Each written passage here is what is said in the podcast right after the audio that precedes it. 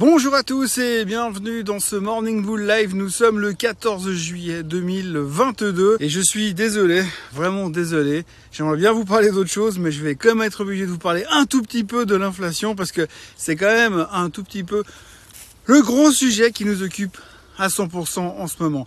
Et puis, j'aimerais aussi vous dire que normalement, demain, eh ben, je vous en parlerai pas parce qu'on est déjà passé à autre chose. Mais en fait, c'est pas exactement vrai parce que cet après-midi, il y aura le PPI, le Producer Price Index. Et donc, du coup, comme c'est en amont du CPI, on va forcément être obligé de reparler d'inflation aujourd'hui et encore demain, juste avant le week-end.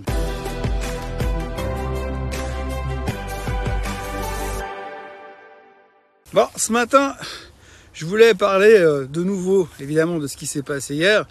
Euh, je me suis mis un peu à l'extérieur, euh, en nature, pour pouvoir euh, avoir un, regard un peu plus décontracté sur ce qui se passe en ce moment à Wall Street, puisqu'on est complètement obsédé par ces informations, par ce CPI qui était le, centre du monde depuis une semaine, qui l'était hier et qui va probablement encore l'être quelques jours. Et euh, c'était assez important de faire le point finalement pour revenir là où on en est aujourd'hui. Donc hier à 14h29, on est à une minute de la publication du CPI aux États-Unis et on se dit Bon, de toute façon, vu la tronche des matières premières ces derniers temps, vu la baisse du pétrole, vu la baisse du cuivre, vu la baisse du blé, etc., etc., logiquement, le CPI devrait baisser. Ou s'il baisse pas, il devrait être plus ou moins dans les attentes des analystes. Alors je rappelle que les analystes, eux, ils attendaient 8,8%. À 14h31, on s'est rendu compte que le CPI est sorti à 9,1% au-dessus des attentes des analystes, 0,3% au-dessus des attentes des analystes. C'est donc horrible. Le CPI, l'inflation, autrement dit, n'arrête pas de monter. Quoi que fasse la Fed, ça ne veut pas arrêter de monter. Ça continue à nous coller au basket et ça reste un problème. Alors oui, bien sûr, Comment le marché peut-il réagir à ça? Ben mal, parce que forcément, ça veut dire que la Fed monte les taux, l'inflation ne baisse pas. Donc la Fed va devoir monter encore plus les taux pour essayer que finalement ça fonctionne.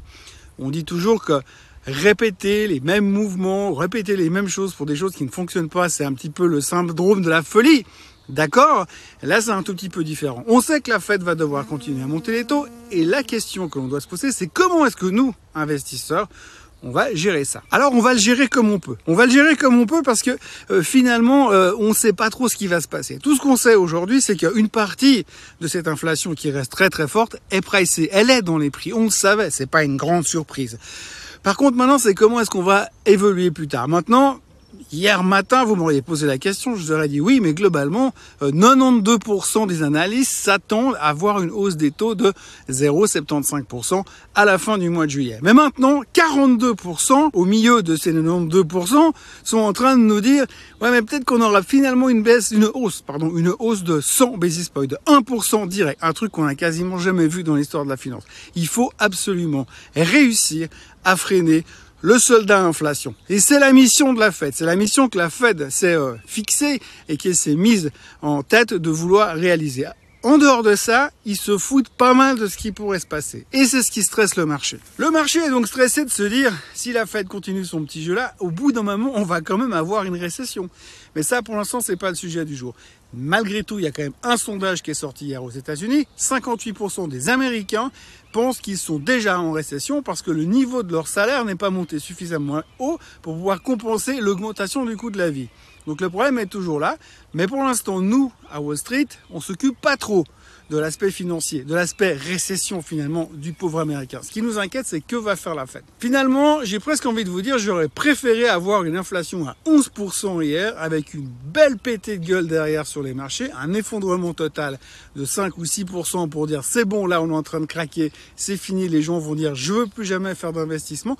Et donc on, on sera arrivé en bas de notre cycle et on pourra commencer à se reconstruire. Mais non, on continue à pinailler à coup de 0,2, 0,3% de plus ou de moins. Non, il aurait fallu un truc bien, bien saignant, bien tranchant. Bon, bah, on n'y est pas encore.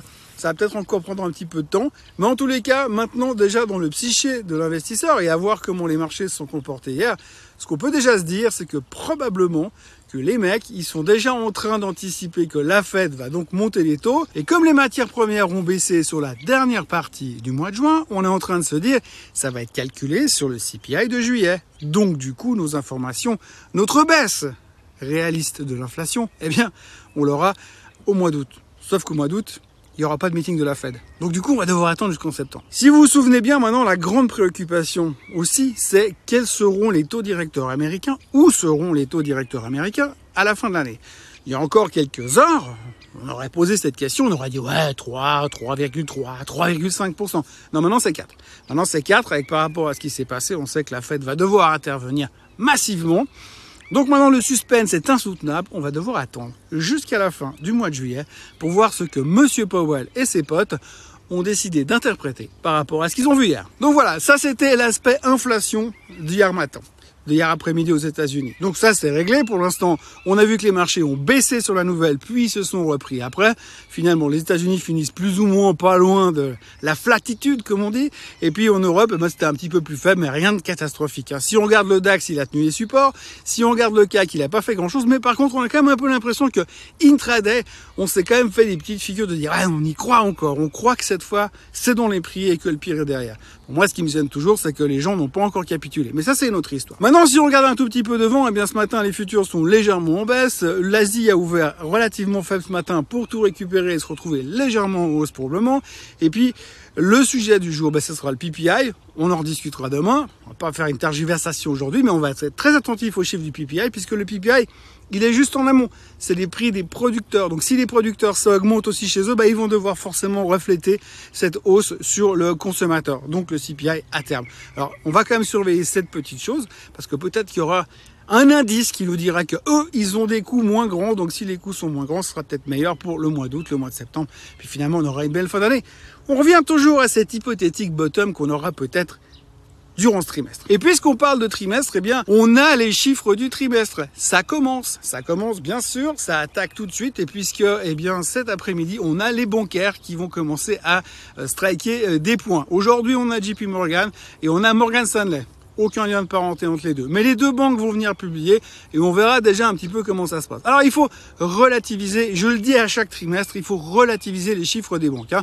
On dit toujours les cordonniers sont les plus mal chaussés. En général, un banquier qui fait une analyse sur une autre banque, il se plante. Mais il se plante pas d'un tout petit peu, il se plante d'un gros peu. Donc en gros, à chaque fois, c'est des écarts entre les attentes et la réalité qui sont complètement délirants. Donc ça représente pas forcément grand-chose. Mais on va tout de suite voir de nouveau, encore une fois, quelle sera l'interprétation et quelle sera la vision des CEO lors des publications des banques. Et je vous rappelle que quoi qu'il en soit, il faut qu'on strike des points dans tous les chapitres de résultats, dans tous les points, dans tous les détails. Et il faut qu'en plus, qu'en plus, on soit super confiant pour l'avenir. Parce que sinon, ça va être très très compliqué. Et puis au-delà des banques, on aura aussi Taiwan Semiconductor. Taiwan Semiconductor, c'est pas la référence totale des semi-conducteurs, mais c'est la première indication qu'on va avoir pour les titres de croissance pour voir si finalement il y a encore un tout petit peu d'espoir du côté euh, de ces growth stocks, comme on dit, si quelque part le secteur des semi-conducteurs nous laisse encore espérer un petit peu pour la suite. Donc ce sera très important de voir. Taiwan Semiconductor, JP Morgan, Morgan Stanley, tout ça sortira avant la clôture. Donc on aura une bonne idée de quelle sera la suite des événements. Et puis ça continuera demain. Mais voilà, en gros, ce qu'il faut retenir, c'est que l'inflation n'est pas du tout maîtrisée que la Fed, quoi qu'elle fasse pour l'instant, ça n'a pas encore suffi. Peut-être que ça viendra, mais pour l'instant, on n'y est pas encore. Il va donc falloir être un tout petit peu patient et continuer à se poser plein de questions. En conclusion de tout ça, eh bien, on est toujours un petit peu dans un monde assez particulier, puisque finalement, on ne sait pas où on va. On fait des prévisions qui s'avèrent systématiquement fausses et on essaye de se baser sur ce qu'on aura ensuite pour faire des nouvelles prévisions corrigées en fonction de ce qu'on sait. Et donc, ce qui veut dire que les prochaines prévisions qu'on a aujourd'hui par rapport à ce que vont faire la Fed ne valent pas grand-chose.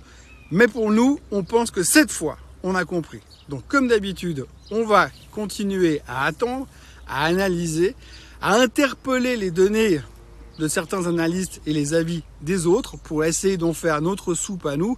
Mais en résumé, tout ce qu'on sait aujourd'hui, c'est que l'inflation est toujours bien présente, que la hausse des taux n'est pas forcément prête de se terminer, que les Canadiens ont augmenté les taux de 100 basis points hier soir et que pendant ce temps-là, la Banque Centrale Européenne n'a toujours rien fait. Voilà où on en est aujourd'hui. Euh, on continue notre chemin euh, vers la rédemption et vers la recherche du bottom des marchés.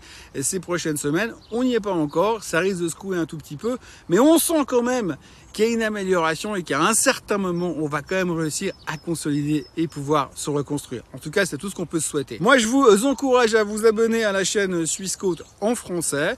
Euh, je vous encourage à liker cette vidéo euh, avant que le ciel se recouvre. Et puis, euh, je vous retrouve comme d'habitude demain matin pour conclure la semaine avec un nouveau Morning Bull Live et puis également l'hebdomadaire, le Suisse Bliss. Passez une excellente journée et puis à demain. Bye bye.